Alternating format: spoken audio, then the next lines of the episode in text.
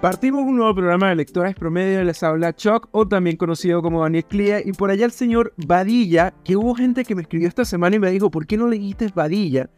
Para explicar un poco el chiste, la gente ya le llama David Vadilla con B, no Padilla. Y me encanta porque ya la gente lo tomó como algo, como un hecho. Hola David.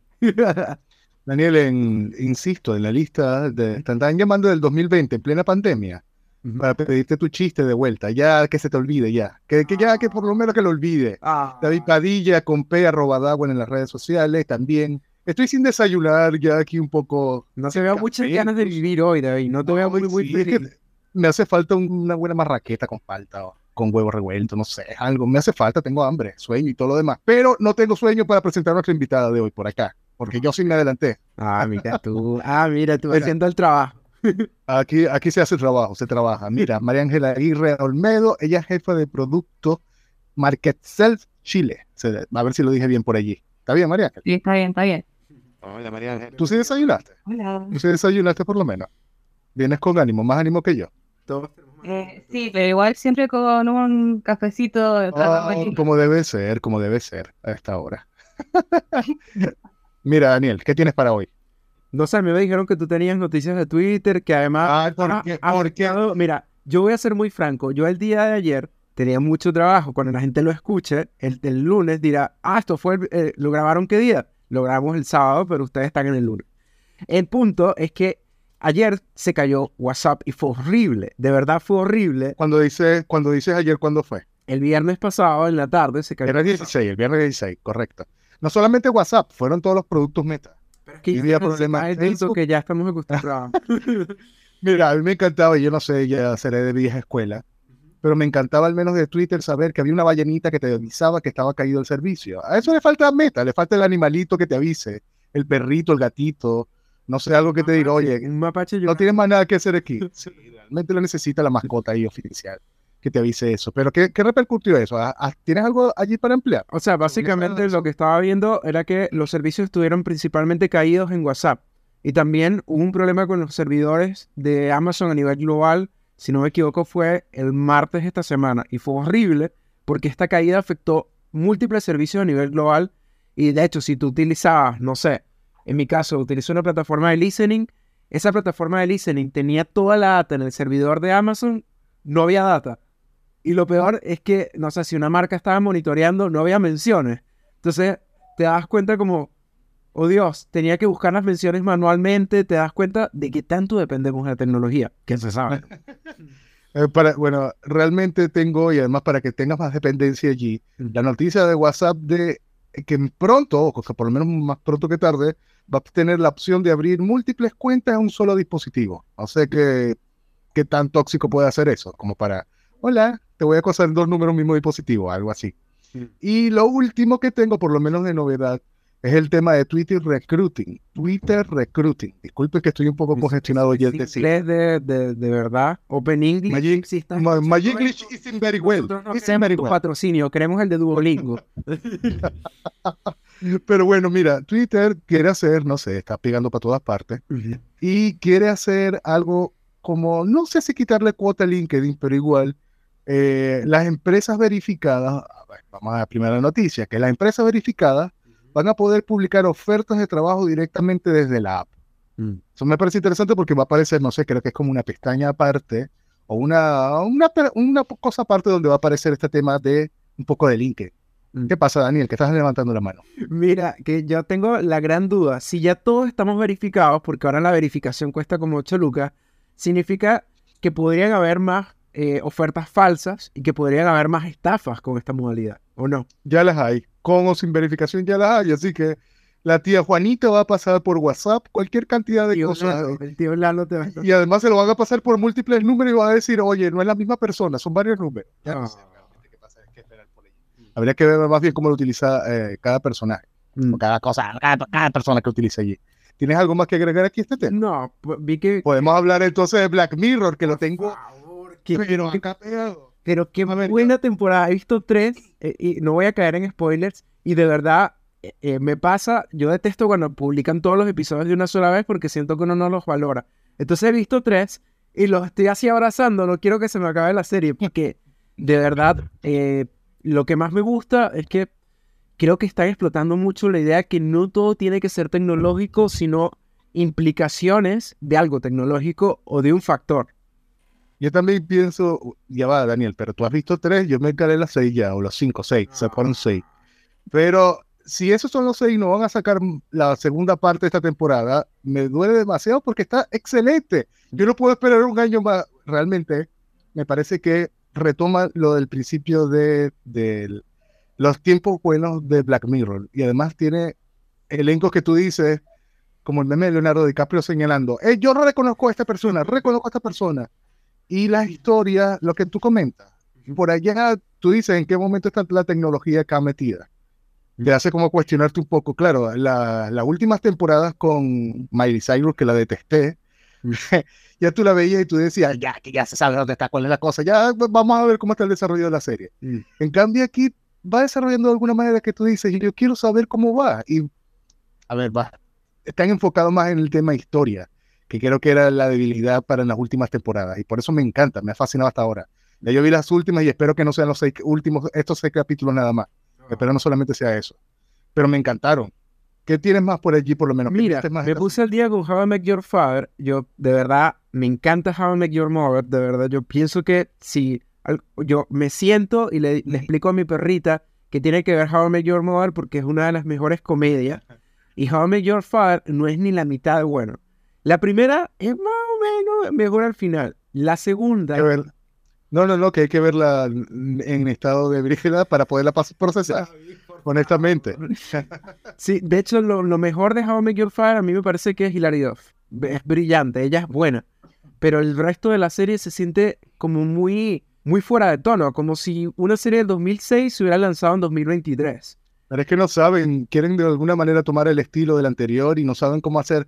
No tiene su propia personalidad, honestamente. Mm. A veces los personajes, lo que tú dices, nada más rescato a uno, dos o tres.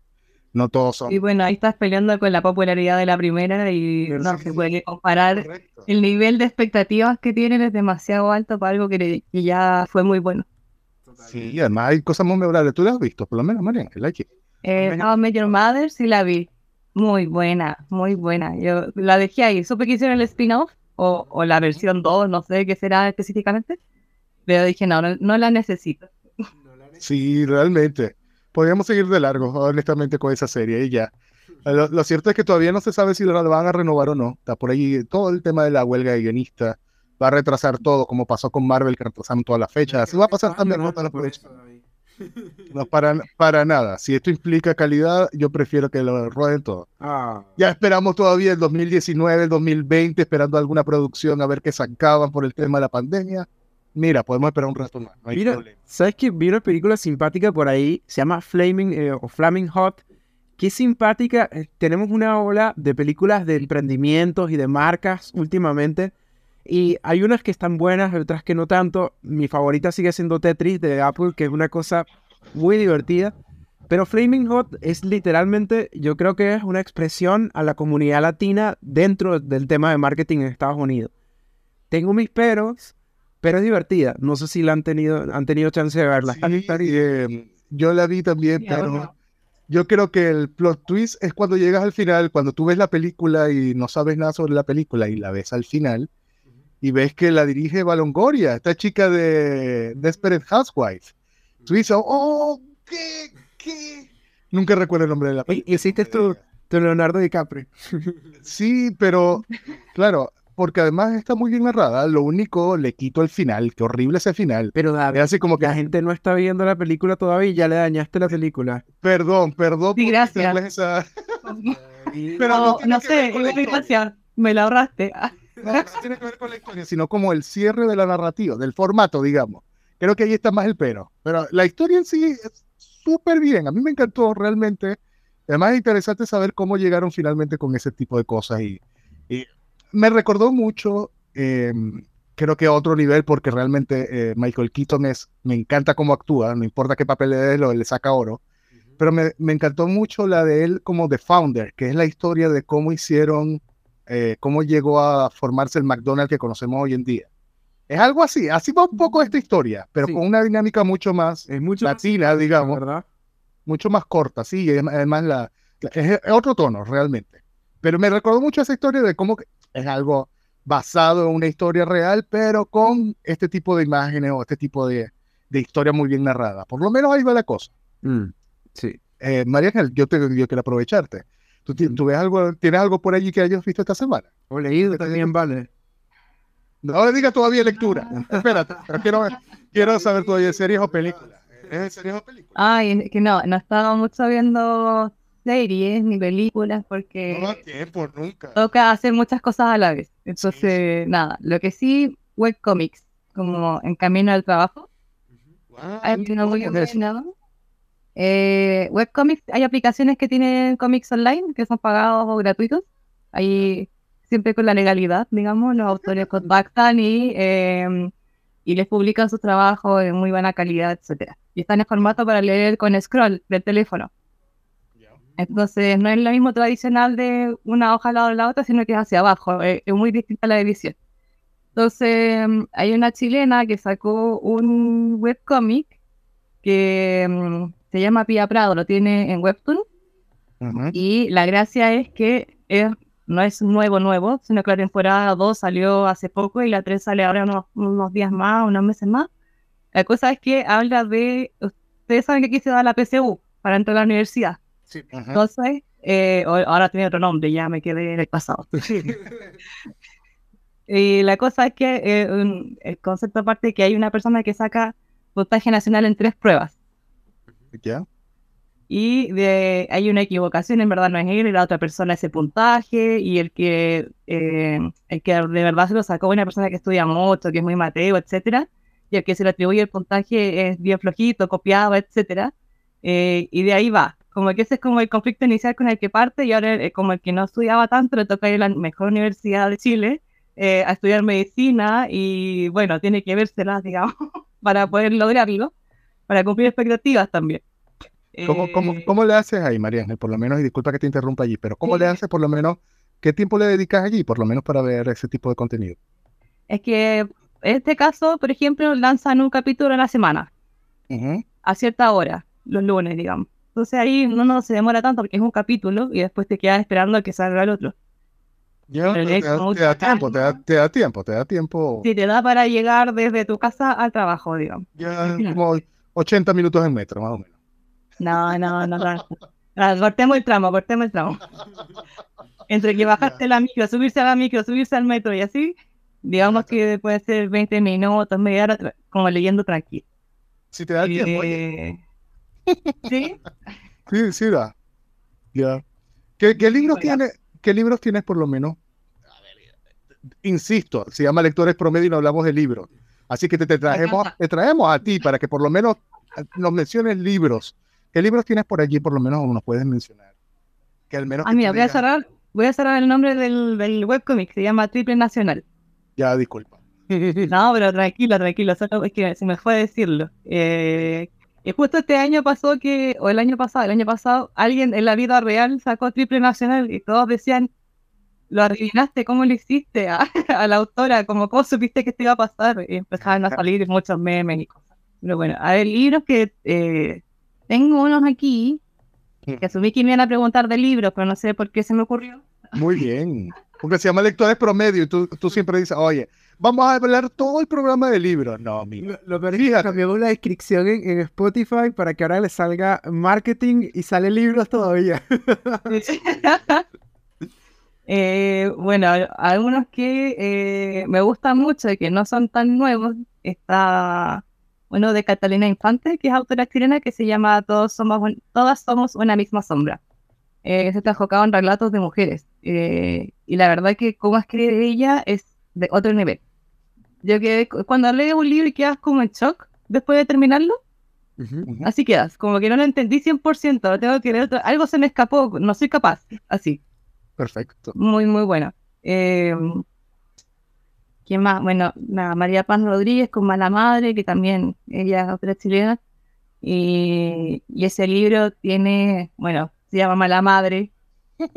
Me imagino que se entiende de qué va, pero eh, habla mucho de los sentimientos. La María Paz tiene una, un, un poco de desarrollo de, del sentimiento de, de la frustración, de cómo logras palpar y sentir también de que la mamá de este personaje era tan mala madre y tienes que ir en un camino para conocer por qué fue así. Entonces te lleva a ese conflicto en el que al malo, el típico, que el malo después no es tan malo en realidad. En realidad. María Ángel, te lo juro, te lo tengo, mira, te tengo que confesar allí con mala madre porque estuve a punto de tomarlo en eh, estas jornadas, digamos, que hace la Biblioteca Libre, que son de intercambio de libros. Estuve así a puntito de tomarlo, así que sí, bueno, ya por tu recomendación, si lo veo por allí, lo voy a tomar. Te lo juro. Sí. Eh, tiene más libros de ella, pero este fue uno que sacó de lo último y la verdad que eh, es muy bueno. Es como más, es mucho más literario, que eso también se... Depende del mood en que ande uno, pero el literario se aprecia mucho cuando lo dejas por mucho tiempo y dices, oh, como wow. No sé, eso me pasó con ella. Y otro más, eh, Nada, me quería poner al día porque vi la publicación de Chuck de mañana, mañana y mañana. Ya me llegó.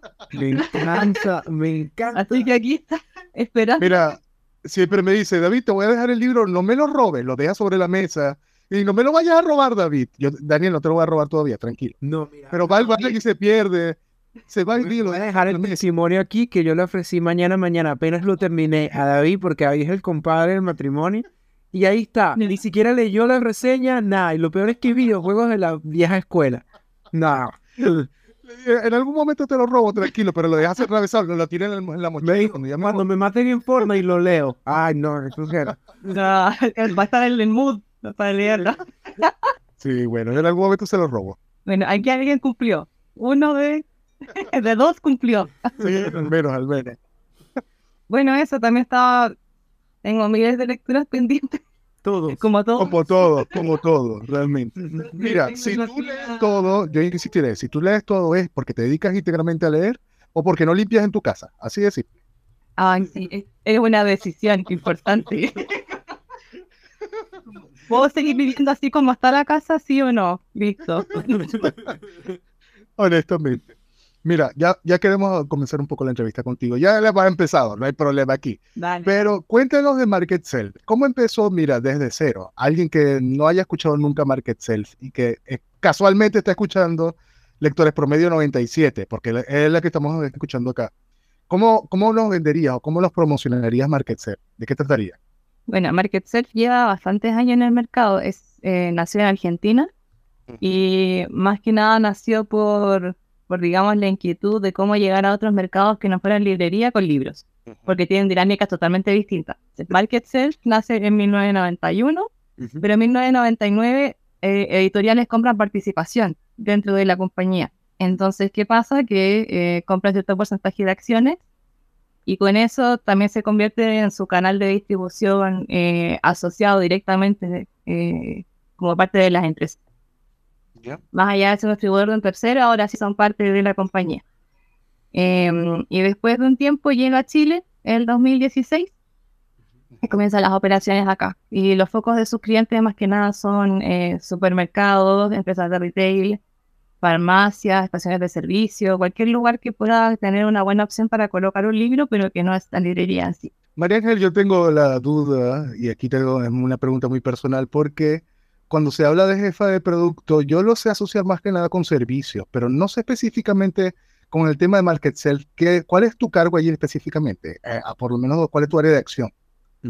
Mi rol eh, principal es escoger el mix de productos. Y eso quiere decir que estoy en contacto con las editoriales y también con los clientes finales. O sea, no al final, final, nuestro cliente intermedio que es el que le lleva los libros a las personas que van a comprar al supermercado o a la Shell o a lo que hay. Mm. Entonces, eh, el rol es escoger el mix de producto específico para cada uno de ellos, presentárselo, eh, ver si es que quieren algo más, por ejemplo, si hay que desarrollar algo, también lo veo yo y lo canalizo con las editoriales. Eh, es entre elección, diseño de producto y aparte hay que hacer la parte de, de, explicar qué producto es y por qué te conviene a tu canal tenerlo. Eh, y por qué se ajusta el canal, porque cada uno trabaja muy, muy distinto. ¿Cómo, ¿Cómo es ese trabajo? ¿Cómo sería tu día a día? ¿Tiene algo que ver? ¿Es más de oficina o es más de trabajo de campo? O sea, tendrías que ir, por ejemplo, no sé, voy a ir al supermercado a ver cómo está el mercado, a tantearlo un poco, o le voy a preguntar al cliente, o ¿Cómo harías allí? Disculpa que me, me extienda un poco más ahí en esa parte, pero me causa la curiosidad. Sí, ¿Cómo- no sería ahí tu día a día? preguntar. Sí, tú te callas, tú te callas, Daniel. Ya, Estoy hablando. Por favor, las formas, las formas. Sí, no, ahí eh, diría que es un mix. En teoría tengo que estar eh, yendo constantemente a la calle, como decimos, eh, viendo lo que hay, eh, los productos nuevos, los productos que tenemos nosotros, cómo se ve en el pool total de la competencia, del mercado. eh, y también mucho de oficina, entonces me toca desdoblarme básicamente. Tenemos un equipo en- específicamente para ventas, entonces ellos son los que me nutren igual la información cuando yo no puedo ir tanto para afuera. Eh, también yo paso mucho por redes sociales porque también es parte de saber que está de moda eh, con los lectores. Entonces estoy bien ahí en Instagram, TikTok no tanto, pero por ahora Instagram y, y no sé, por ejemplo, páginas como Busca Libre, cosas de ese estilo para ir también probando eh, y saber qué libro se mueve. Y en el día a día, supongamos que de dos semanas estaré dos días en eh, viendo terreno. Aparte a mí me gustan los libros, entonces cuando yo salgo a ver libros para mí, Mm. aprovecho de hacer la pega, eh, eso no se puede evitar. A ser libre. Sí, y después fue oficina, llamando a la editorial, llamando a los clientes, llamando a, a todo, al equipo de producción. Es bien así eh, diverso, digamos. ¿Cómo ha sido el trabajo para incluir diversos géneros? Porque voy a poner un ejemplo y me pasaba mucho. En Venezuela, uno pocas veces veía libros en supermercados y si veía eran, no lo sé, de Walter, Walter Rizzo, Paulo Coelho y ya no hay. No eso es mucho. Eh, casa de juego, juego de palabras. eh, En cambio, uno llega y aquí en ciertos supermercados ya vas viendo, yo recuerdo que en el- en- yo llegué en el año 2018, ya empezaba a ver, cuando yo llegué había un par de libros, pero con el pasar de los años ya hay una selección que incluso va a la par de las novedades de las editoriales. ¿Cómo ha sido ese desafío? Es un desafío todos los días.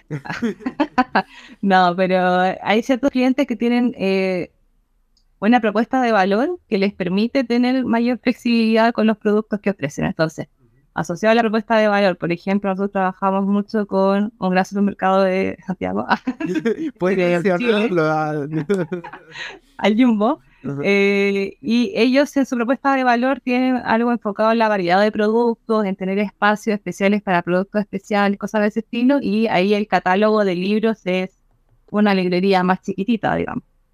Eh, claro, no podemos ir con todos los libros porque los espacios son limitados, temas de retail.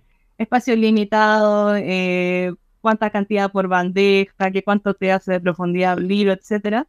Entonces, ahí es como armar un Tetris, salir pero hay otros clientes que eh, no tienen ese nivel de profundidad de eh, surtido que se dice, porque el cliente que va para allá en verdad no busca ese producto. Entonces, estamos viendo también cómo la tendencia se mueve para ir agregando cositas que de repente puedan funcionar, pero también sabiendo que el core es X, digamos. Y ahí está mucho el trabajo del equipo de ventas que va informando a los clientes, tengan los productos o no, como, oye, fíjate que a esto le ha ido súper bien, yo creo que también te puede ir bien a ti. Mm. O que calza con el perfil de tu, eh, de tu local. Por ejemplo, no sé, en Argentina trabajan con estaciones de servicio y ahí también llevan libros trade, que se llama, que es el libro tradicional que vemos siempre, más allá de libros para pintar, de cuentitos, etcétera, que son bien eh, buenos para los niños. También metieron novelas chiquititas, clásicos. Eh, y ahí se va haciendo esas apuestas y probando si es que rota bien o no, y ahí decidir. Que el cliente te diga, ok, sí, nos funcionó, vamos con eso, o le damos el espacio para que puedan agregar libros de este estilo. Siempre va a ser un, un, un tira y afloja, digamos, pero siempre buscando que ellos tengan, eh, a fin de cuentas, ofrecerle cosas que de verdad les puedan funcionar y que no sean unas apuestas porque sí. ¿Cómo hace justo lo que estás mencionando de, de- de, bueno, de conocer un poco la clientela, pero también de, de autores que llegan?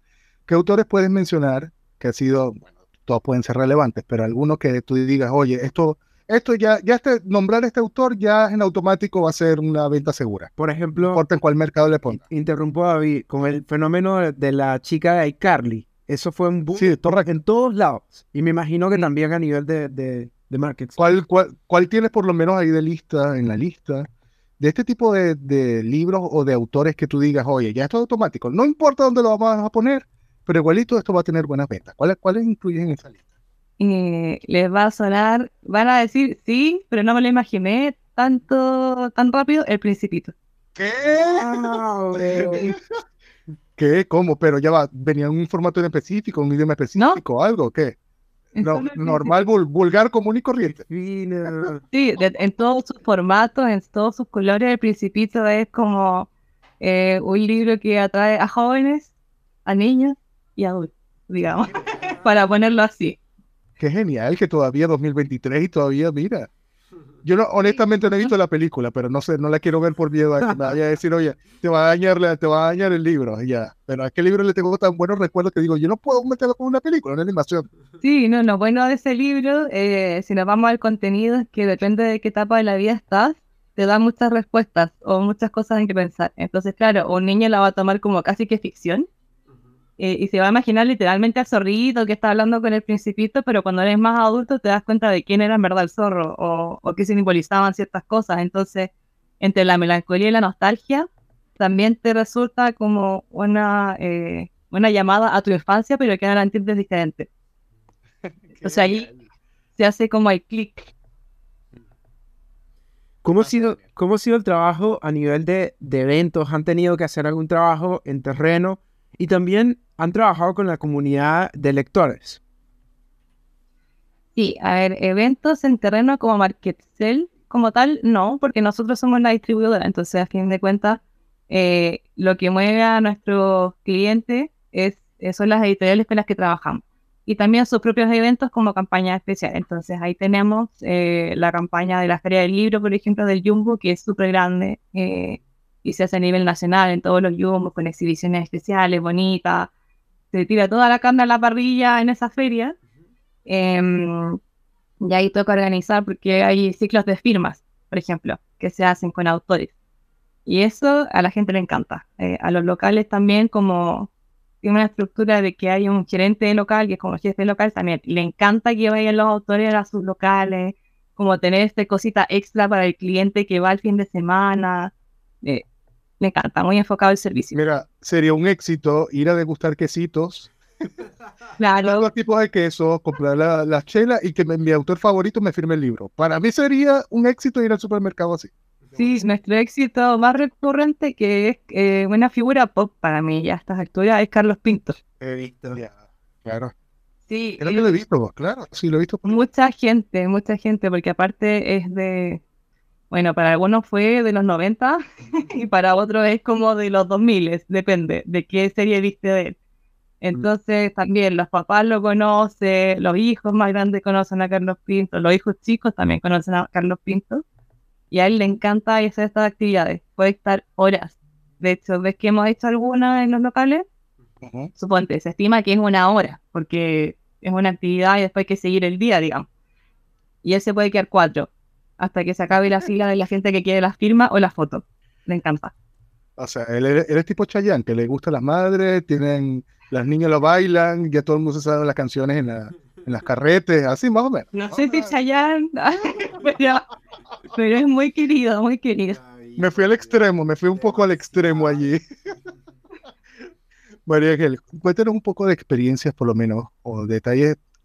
Creo que no te he preguntado lo más, lo más esencial el tiempo que tienes con Marketcell. ¿Cuánto tiempo tienes con Marketcell? Bueno, ahora recién cumplí un año, así que también estoy relativamente nuevita. Claro. Pero en ese tiempo, en ese año, que, que, cuéntanos una experiencia por lo menos que tú digas, oye, no sé. Eh, David quiere la anécdota, eh, ya lo he visto. Yo quiero, yo quiero anécdota, quiero, quiero experiencias, pero por lo menos que tú digas, oye, es tan rescatable que yo lo tengo que mencionar, obligado, aquí. No me tiene que dar cerveza porque igualito me lo voy a contar. Es lo primero que voy a contar en la fiesta. Sí, David está, pero en otra, está cargando. Sí, es, el día, es el día, definitivamente. Es una, es una actitud, ¿no?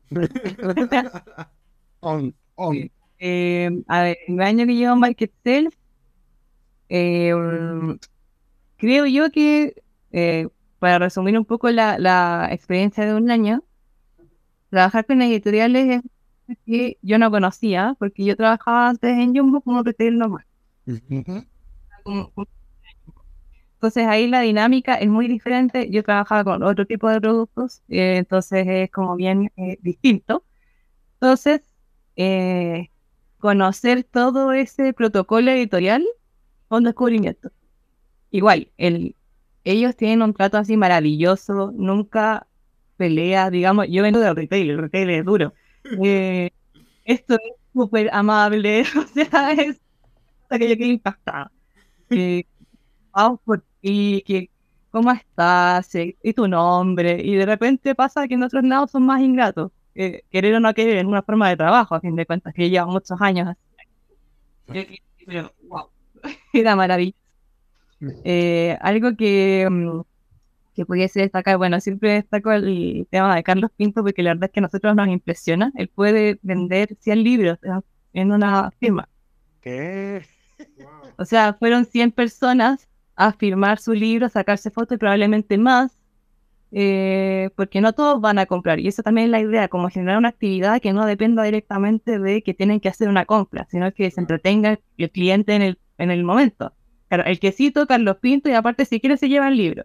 Mm. Y el nivel de atracción que tiene es tanto que, que wow, siempre quedamos como un poco eh, sorprendidos, gratamente sorprendidos de que siga así. Eh, también este año me tocó ir a la Feria del Libro de Argentina, como por parte de la compañía. Es otra cosa. Es muy brutal, ¿verdad? Otra cosa. Pero lo dices por el Sí. tema de- del contexto argentino o porque el público, no sé, ¿con por qué lo mencionas?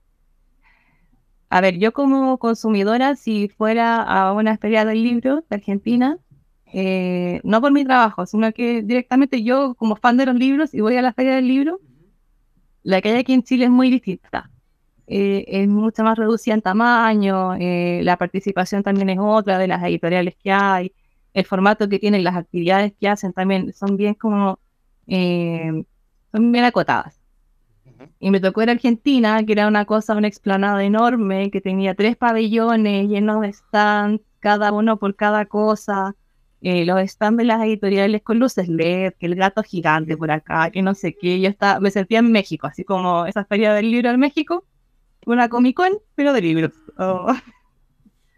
Voy a Y eso anotar. que me decían, me decían, no, es que esta fue más chica que otras veces. Y yo, pero, Oh, ¿sabéis que no, no lo veo? Para mí está perfecta. Mm.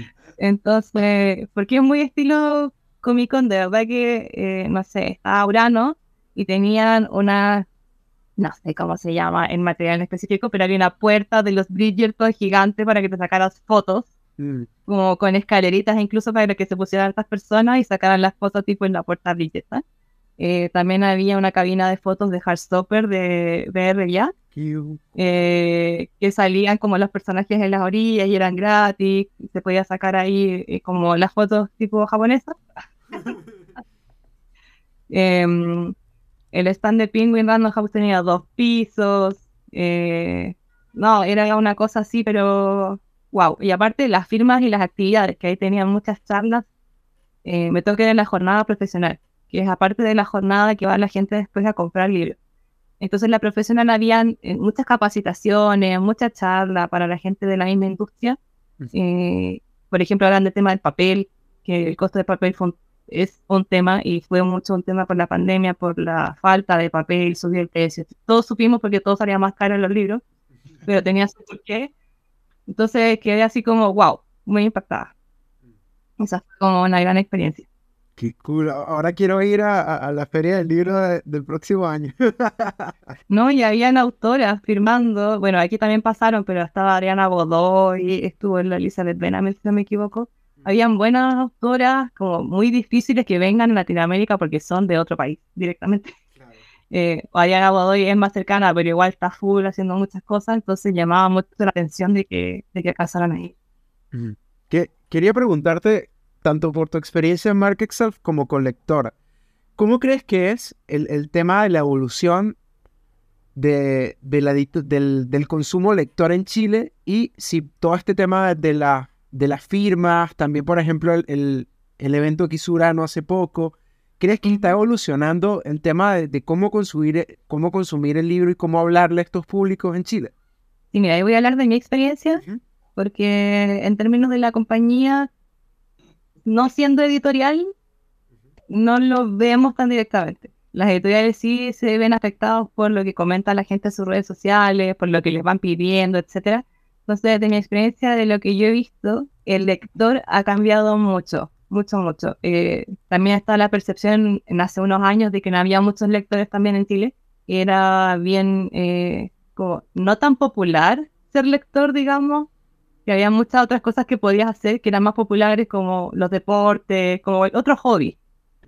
Eh, y a poco ha ido evolucionando de que hay más acceso y creo que personalmente Harry Potter fue como una, una piedra angular en que se basaron muchos lectores que ahora tienen 30 y no sé cuántos años, eh, que siguieron ahí, porque conocieron el fenómeno y la fantasía y como el gustito por leer, que eso si nunca lo tomas, eh, nunca vas a saber si te gustó o no. Porque la verdad la gente a veces es como que ve un libro que es muy largo y dicen no, y no lo intentan. Y la verdad es que a veces se demoran tres horas y lo terminan y dicen, guau, ¿qué leí? Como, como, ¿Dónde está el otro? Entonces, eh, creo que sagas como esa, o Divergente, o los Juegos del Hambre, lograron que muchas personas jóvenes se introdujeran al tema de los libros y eh, también fuera el boca a boca. Me gustó mucho como el libro Crepúsculo también fue un fenómeno, teenager y todo lo que sea, pero eh, movió muchas masas, o sea, era una cosa impresionante. Y ya sabiendo que te gustó, bueno, vas por otro. Entonces, el lector adulto joven de ahora creo que es muy potente, sobre todo porque antes era el lector que dependía de que el papá le comprara el libro, que la mamá le comprara el libro o que alguien le comprara el libro, y ahora están trabajando. Entonces, ahora tienen su dinero para gastar el libro, que también es muy peligroso. Hay un chico independiente, con gustos bien dementes, dice. Gastos bien dementes, bueno. independiente. La cosa es que, claro, eh, estos adultos jóvenes que van a tener hijos van a hacer que sus hijos también lean. Ahora, la dinámica es que, claro, antes estábamos llenos de clásicos, creo yo, eh, de lectura preescolar para que aprendieras a leer, que quizás no era tan motivante, pero sabían estos géneros que llegaron aquí a Latinoamérica en español o, y eh, lograste enganchar a mucha más gente. Y con eso también te exigen, porque ven con el Internet y todo, la globalización, cosas que ya están súper eh, consolidadas ahora, que todo es inmediato, y ven que va la autora a firmar en, no sé, una Comic Con, en lo que sea, y dicen, ¿por qué acá no? ¿Por qué no llega acá? Tráiganla, tráiganla. ¿Y qué hacen? Ya, las traen.